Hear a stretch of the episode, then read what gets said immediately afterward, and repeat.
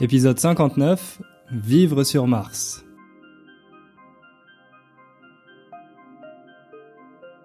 Salut à tous, j'espère que vous allez bien. Je suis très content de vous retrouver pour ce nouvel épisode. Ici à Varsovie, il fait assez froid et là, si je regarde par la fenêtre, je vois la neige tomber. On a eu pas mal de neige cet hiver. À vrai dire, j'avais jamais vu autant de neige à Varsovie. Je crois que c'est le, premier hiver qu'il neige autant.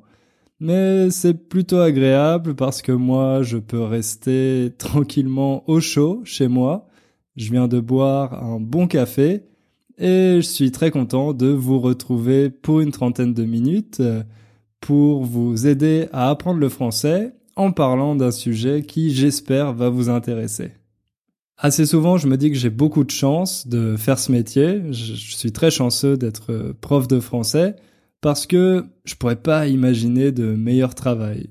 Surtout quand il y a des journées comme celle d'aujourd'hui où je peux passer plusieurs heures à faire des recherches, à lire des choses passionnantes pour pouvoir enregistrer un nouvel épisode pour vous et ça me permet de sans cesse me développer.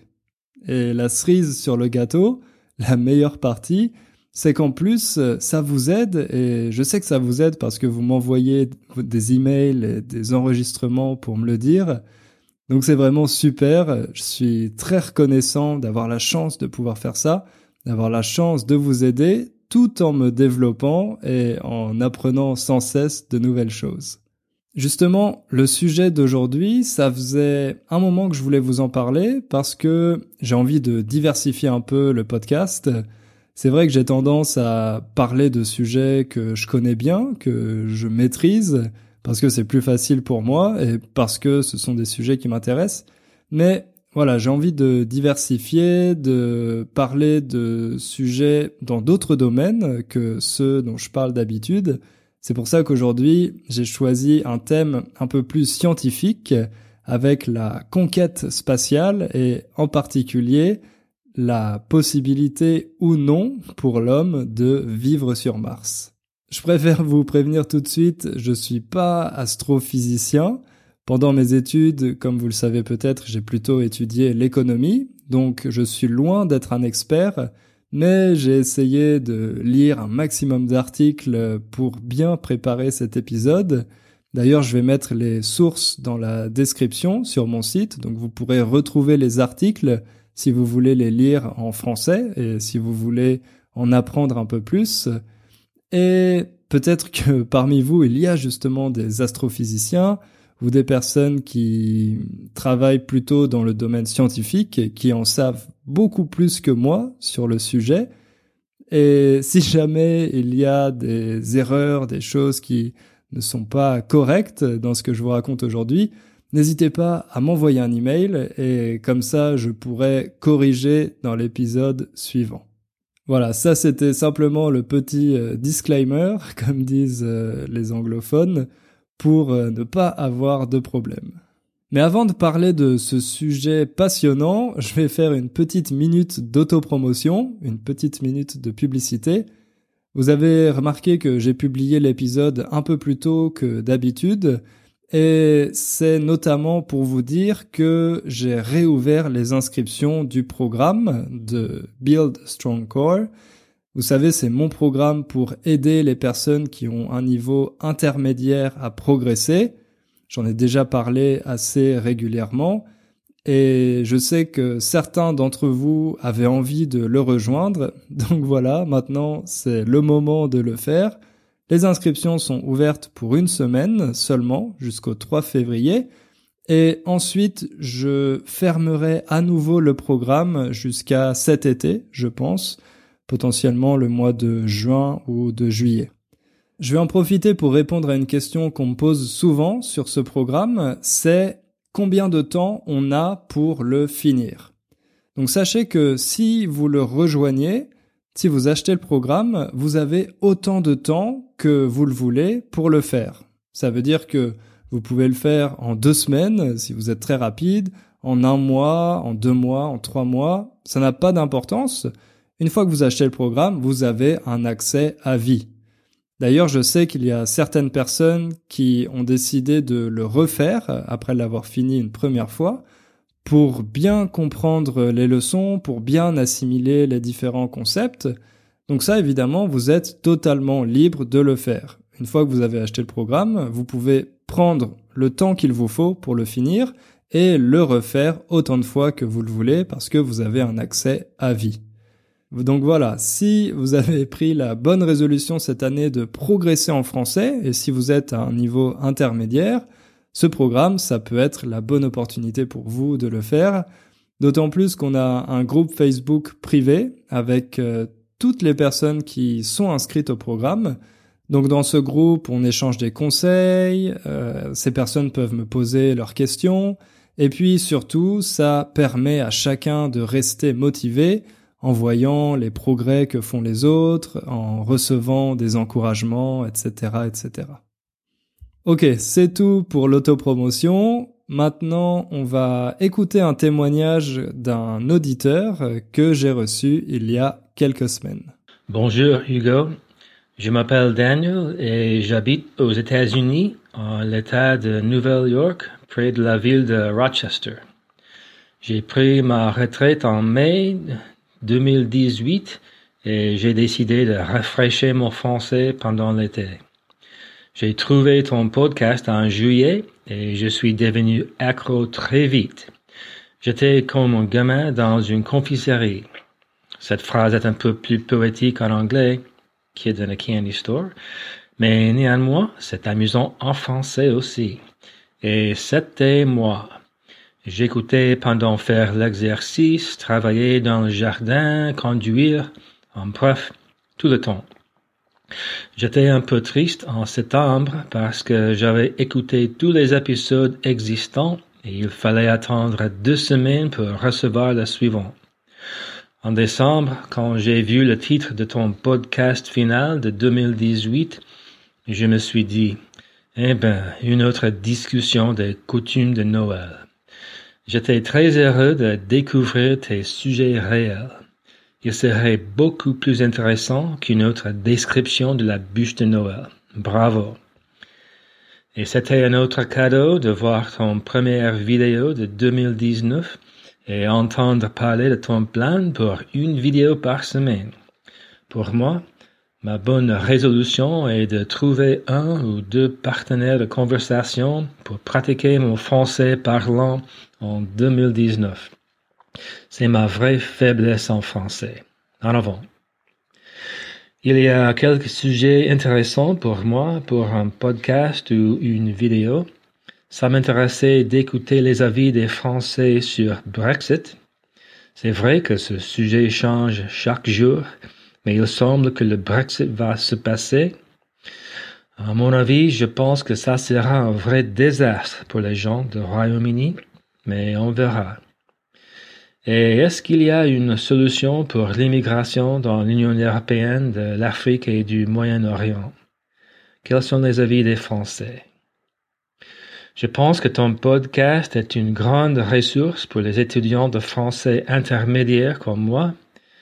Encore une fois, merci beaucoup pour tes efforts et bonne chance et beaucoup de succès en 2019. Un grand merci Daniel pour ton enregistrement, ça me fait très plaisir. Je vois que tu es à la retraite, comme tu me l'as dit, mais que tu en profites pour faire des choses utiles, pour continuer d'apprendre et de te développer. Et grâce à ça, tu as acquis un très bon niveau en français. Je suis sûr que tu pourras avoir des discussions passionnantes avec ton ou ta future partenaire de langue. D'ailleurs, peut-être que tu en as déjà trouvé un ou une ce qui me fait plaisir dans ton enregistrement, c'est que tu me dis que tu es devenu accro au podcast. Donc pour ceux qui ne connaissent pas cette expression, devenir accro à quelque chose, ça veut dire avoir une forme d'addiction à quelque chose. Par exemple, on peut être accro au café, au sucre ou à des choses un peu plus graves comme euh, les drogues. Mais bon, si on est juste accro à un podcast de français, normalement, c'est pas trop dangereux pour la santé. Merci également pour tes suggestions de sujets. Bon, c'est pas des sujets faciles, l'avis des Français sur le Brexit et sur l'immigration dans l'Union européenne. Je dirais même que c'est des sujets un peu épineux. Épineux, c'est comme euh, une rose, vous savez, cette fleur. La rose a des épines, et quand on touche ces épines, on se pique, on se fait mal. Donc ça, c'est une très belle image. Quand on dit qu'un sujet est épineux, ça veut dire que c'est un sujet assez sensible, assez difficile. Donc, je sais pas encore si je vais en parler. C'est des sujets que je trouve très intéressants, mais j'ai pas envie de blesser certains auditeurs du podcast avec mes avis parce que c'est quelque chose de très politique. Mais bon, on verra, peut-être que j'en parlerai dans un futur épisode. Si vous voulez faire comme Daniel et m'envoyer votre enregistrement pour que je le diffuse dans le podcast, N'hésitez pas à le faire, vous pouvez tout simplement me l'envoyer à mon adresse email hugo@innerfrench.com et je le diffuserai dans un des prochains épisodes.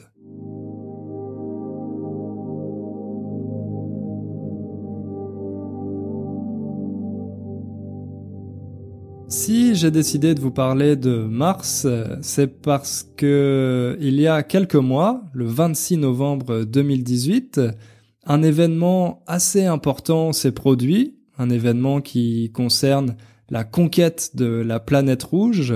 La planète rouge, c'est tout simplement un autre nom qu'on donne à la planète Mars. Donc, le 26 novembre 2018, une sonde américaine de la NASA qui s'appelle Insight, a atterri sur Mars. Touchdown confirmed.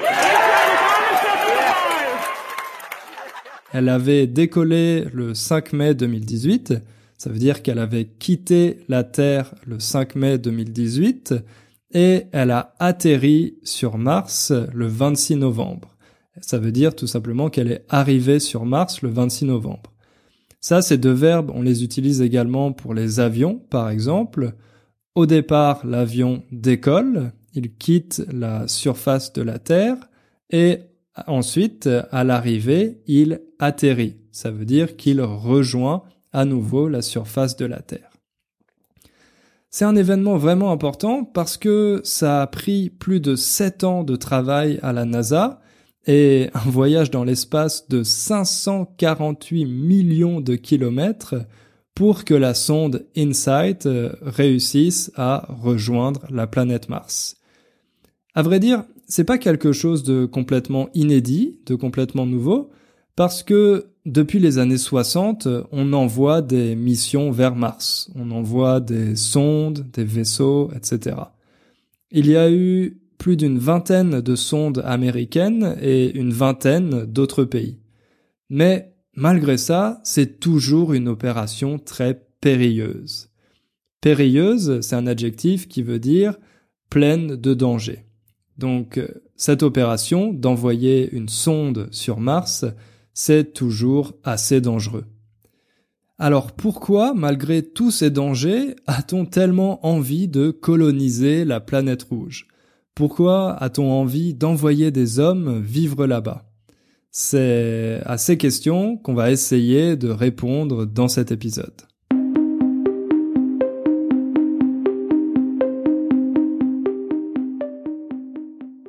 Pour commencer, il faut dire que cette ambition de conquête spatiale, en particulier de conquête de la planète rouge, c'est quelque chose qui ne date pas d'hier. Ça fait très longtemps que les hommes imaginent des formes de vie extraterrestres et en général, on imagine que cette vie se trouve sur la planète Mars. On parle souvent dans les livres de science-fiction ou dans les films de ces martiens, donc cette forme de vie qui existerait sur Mars et qui un jour peut-être aura envie d'attaquer la Terre pour nous conquérir. Donc on a décidé de prendre de l'avance et d'attaquer Mars avant que ses habitants ne le fassent. Même si pour le moment les scientifiques n'ont pas encore trouvé de forme de vie sur la planète rouge. Bref, tout ça pour dire que c'est un projet de long terme de l'astronautique. Tout comme l'ambition de marcher sur la Lune, L'ambition de coloniser Mars, elle est dans les esprits de tous les astronautes depuis très longtemps. Et c'est un projet qui est devenu plus envisageable, plus réaliste, une fois qu'on a été capable d'atterrir sur la Lune en 1969 avec les astronautes américains. C'est devenu plus réaliste parce que maintenant on sait qu'on est capable d'envoyer des hommes sur une autre planète que la Terre. Mais à vrai dire, à part la Lune, on n'a jamais été capable d'aller sur une autre planète ou sur un autre astre. Alors, vous vous demandez peut-être, mais pourquoi a-t-on choisi Mars? Il y a beaucoup de planètes dans notre système solaire, alors pourquoi il y a cette fascination pour Mars D'abord, tout simplement parce qu'il est possible euh, pour les hommes de l'atteindre. Il faut savoir qu'avec un vaisseau spatial, on peut atteindre Mars euh, avec un voyage qui durerait entre 6 et 9 mois. Ensuite, c'est la planète qui a les caractéristiques les plus proches de celles de la Terre. Et il faut savoir que dans le passé, l'eau a coulé à la surface de Mars et qu'aujourd'hui elle existe toujours, elle est toujours présente sous forme de glace à certains endroits. Et puis les scientifiques pensent que les principaux éléments chimiques nécessaires à l'installation d'une colonie humaine sont présents sur la planète rouge. L'oxygène, l'azote, l'hydrogène, le carbone, etc. Ils sont présents soit dans l'atmosphère, euh, soit directement dans le sol de la planète. Donc tout ça, ça nous laisse penser qu'il y a une probabilité assez élevée de découvrir des formes de vie présentes ou passées sur Mars, même si pour le moment on n'a pas encore réussi à le faire. Si on a toutes ces informations sur Mars, euh, c'est parce qu'on y a déjà envoyé de nombreuses sondes, comme je vous l'ai déjà dit, des robots qui sont pilotés depuis la Terre et qui permettent d'analyser la composition du sol, la composition de l'air, etc. Mais pour en savoir plus, pour euh, aller plus loin, on a besoin d'envoyer des humains qui pourront faire des recherches et des analyses sur place. Une telle mission, elle aurait plusieurs objectifs. D'abord, bien évidemment, des objectifs scientifiques, dont le premier est de savoir, une bonne fois pour toutes, s'il existe une forme de vie sur Mars ou non. Ou alors, s'il a existé dans le passé une forme de vie sur Mars. Ensuite, cette mission, elle permettrait de faire une étude géologique pour mieux connaître la genèse de Mars, comprendre l'évolution de son climat. Et ça, ce qui est intéressant, c'est que ça nous permettrait en retour d'avoir une meilleure connaissance de la Terre. En sachant ce qui s'est passé sur Mars, ça nous donnerait beaucoup plus d'informations pour mieux comprendre l'histoire de notre propre planète. Et cette étude géologique, elle est déjà possible grâce à la sonde InSight, parce que cette sonde est équipée d'un sismomètre français. Bravo aux Français, on a contribué à ce projet. Et ce sismomètre, il peut écouter la planète Mars pour mieux comprendre ce qui s'y passe. Mais d'un autre côté, la conquête spatiale, elle n'est pas toujours motivée par des objectifs scientifiques. Par exemple, le programme Apollo avait été créé en grande partie pour combattre l'Union soviétique parce que à l'époque de la guerre froide, l'Union soviétique avait pris de l'avance dans la conquête spatiale et cette conquête spatiale, c'était un peu le symbole de la réussite du modèle soviétique. Donc pour montrer au contraire la réussite du modèle américain, on avait lancé le programme Apollo.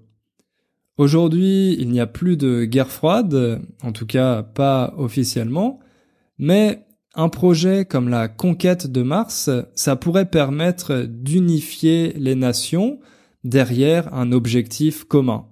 Donc ça, ça pourrait être quelque chose d'assez positif. Ça permettrait également d'avoir des avancées technologiques. Évidemment, quand on développe toutes ces technologies pour l'aérospatiale, Après, elles se retrouvent d'une façon ou d'une autre euh, utilisées par les entreprises pour un usage commercial. Ça, ça permettrait donc d'avoir de nouveaux business, de booster la croissance, etc. Et puis, certaines personnes, comme euh, l'entrepreneur Elon Musk, pensent qu'on a besoin de sauver l'humanité en cas de troisième guerre mondiale. Il pense qu'une troisième guerre mondiale est très probable et que pour éviter l'extinction de l'espèce humaine, il faudrait commencer à créer des colonies sur d'autres planètes et en particulier sur Mars.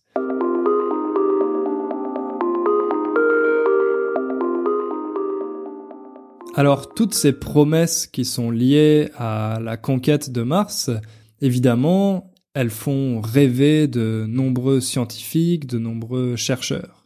Mais malheureusement, il y a beaucoup d'obstacles sur la route. Par exemple, on n'a pas envoyé d'hommes euh, sur une autre planète euh, depuis la mission Apollo, donc les avancées technologiques sont assez limitées depuis les années 60, à part dans l'électronique.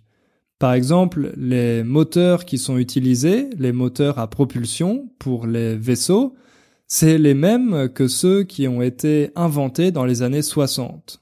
Depuis les années 60, il n'y a pas vraiment eu de progrès technique euh, en ce qui concerne les moteurs. Et aujourd'hui, s'il est difficile de trouver des moyens financiers pour euh, permettre ce genre de projet, c'est tout simplement parce qu'ils sont très risqués et qu'ils ont une probabilité importante d'échec.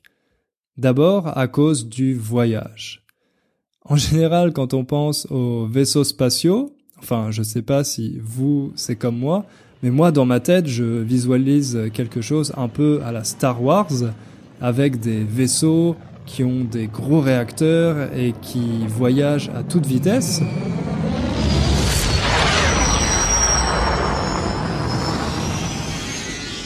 Mais en réalité, dans le cadre de ces missions, les réacteurs sont utilisés simplement pour le décollage et ensuite pour freiner à l'atterrissage, pour éviter que le vaisseau arrive trop rapidement sur la planète et qu'il s'écrase.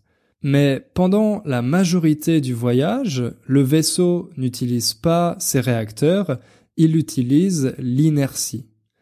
Donc pour ça, il faut trouver la meilleure trajectoire, la trajectoire qui nécessite le moins de carburant, car le carburant utilisé pour les réacteurs est très lourd. Et chaque kilo supplémentaire qu'on envoie dans l'espace, ça peut coûter des millions de dollars. Et pour avoir cette trajectoire optimale qui permet d'utiliser l'inertie, il faut que la Terre et Mars soient à la bonne position. Et la meilleure configuration qui permet cette trajectoire, elle n'apparaît qu'une fois tous les deux ans. Ça veut dire qu'on ne peut pas organiser ce voyage euh, à n'importe quel moment. Il faut attendre cette euh, date optimale pour que le vaisseau puisse adopter la meilleure trajectoire. Et puis ce voyage est très long. L'aller dure entre 6 et 8 mois, et un peu plus pour le retour. Et pour permettre aux astronautes de rentrer, sur Terre, il est nécessaire de construire une rampe de lancement pour pouvoir faire décoller le vaisseau spatial. Donc vous imaginez bien que c'est quelque chose d'assez compliqué à mettre en place. Et puis, il faut savoir que ce voyage, en plus d'être très long, il est assez dangereux pour les astronautes, pour leur santé, parce que, à cause de l'absence de gravité prolongée, ça peut provoquer une atrophie des os et des muscles. Si les astronautes survivent au voyage et s'ils arrivent sains et saufs sur Mars, ensuite ils vont avoir du pain sur la planche. Autrement dit, ils vont avoir beaucoup de travail à faire. Pour commencer, ils vont devoir construire la base dans laquelle ils vont vivre. Pour ça, il y a plusieurs projets qui sont actuellement étudiés par la NASA, notamment des bases euh, faites grâce à des imprimantes 3D avec des matériaux qui seraient collectés sur Mars. Ça, c'est assez intéressant parce que ça permettrait de réduire le poids de l'équipement qui doit être envoyé sur Mars. Ensuite, une fois que la base est construite, il faut assurer la survie de l'équipage.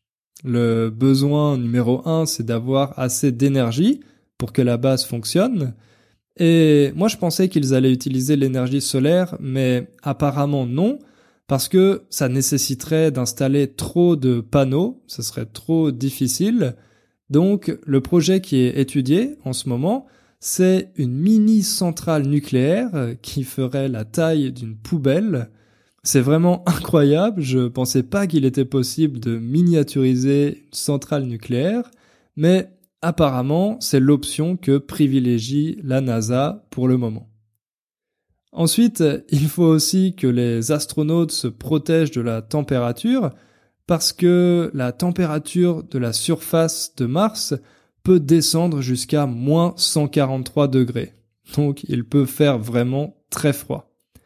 Et il faut également qu'il se protège des rayonnements cosmiques. Car l'atmosphère de Mars est trop fine, elle ne permet pas de bien filtrer ces rayonnements cosmiques et ils sont cancérigènes. Ils peuvent provoquer des risques de cancer. Une option pour pouvoir se protéger de la température et de ces rayonnements cosmiques, c'est de mettre les bases sous terre, d'enterrer les bases, comme ça, ça permettrait de se protéger de ces rayons et de la température.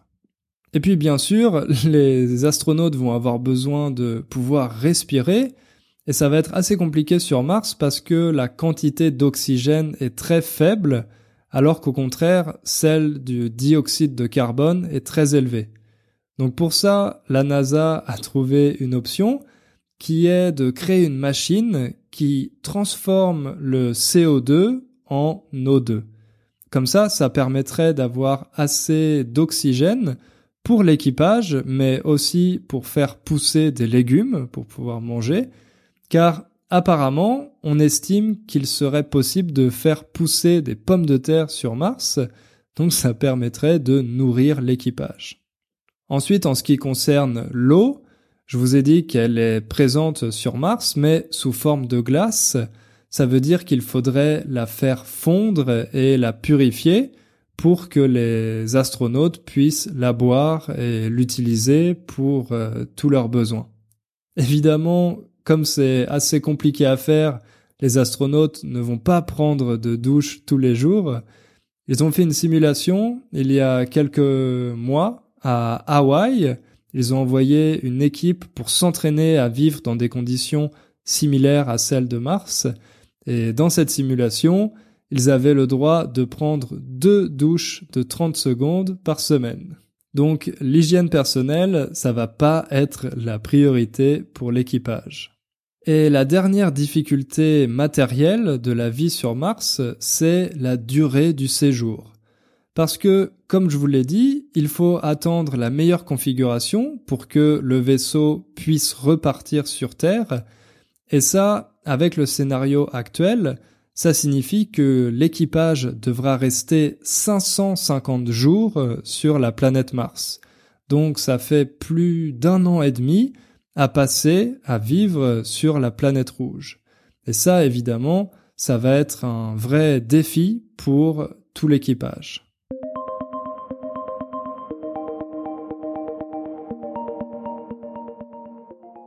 Malgré tous ces obstacles, il existe aujourd'hui des projets sérieux qui envisagent la conquête de Mars.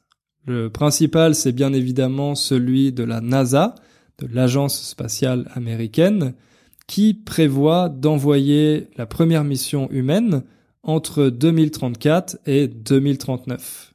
Le problème principal à l'heure actuelle, c'est bien évidemment le coût de cette mission, qui est estimé à plusieurs centaines de milliards de dollars. Donc, même pour les États-Unis, c'est assez difficile de financer ce genre de projet. Et pour préparer cette mission, la NASA envisage d'envoyer à nouveau des hommes sur la Lune et également sur d'autres astéroïdes pour pouvoir bien se préparer, tester le matériel, etc. Mais il y a également une entreprise privée qui est très intéressée par la conquête de Mars. C'est l'entreprise SpaceX de l'entrepreneur Elon Musk, dont j'ai déjà parlé. Et ils sont un peu plus ambitieux que la NASA parce qu'ils envisagent d'envoyer une mission avec des humains sur Mars dès 2024. Autrement dit, dix ans plus tôt que la mission de la NASA. C'est vraiment ambitieux.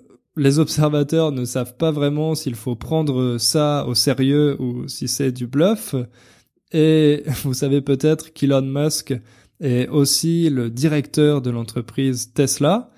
Donc euh, personnellement, je pense qu'il devrait commencer par régler les problèmes d'autopilote sur ses voitures avant d'essayer d'envoyer des gens sur Mars.